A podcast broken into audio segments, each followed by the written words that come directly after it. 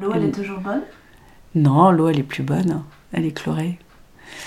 Elle est chlorée parce qu'en fait, il y a deux habitants du village, il y a une dizaine d'années, qui ont porté plainte.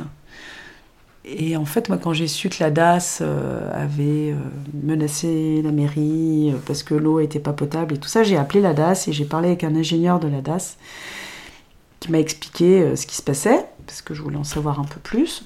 Et je lui dit, mais pourquoi vous mettez pas, c'est pas possible de mettre des filtres à charbon?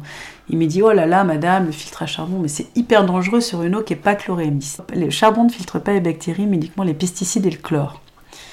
Voilà. Donc c'est pour ça qu'un filtre à charbon, ça marche en ville quand, quand ton eau est déjà chlorée. Mais si l'eau n'est pas chlorée, justement, les bactéries stagnent dans le filtre à charbon et se développent. Et du coup, c'est pire que tout. Sur une eau qui n'est pas euh, chlorée, le filtre à charbon, c'est juste un, un nid, un miasme.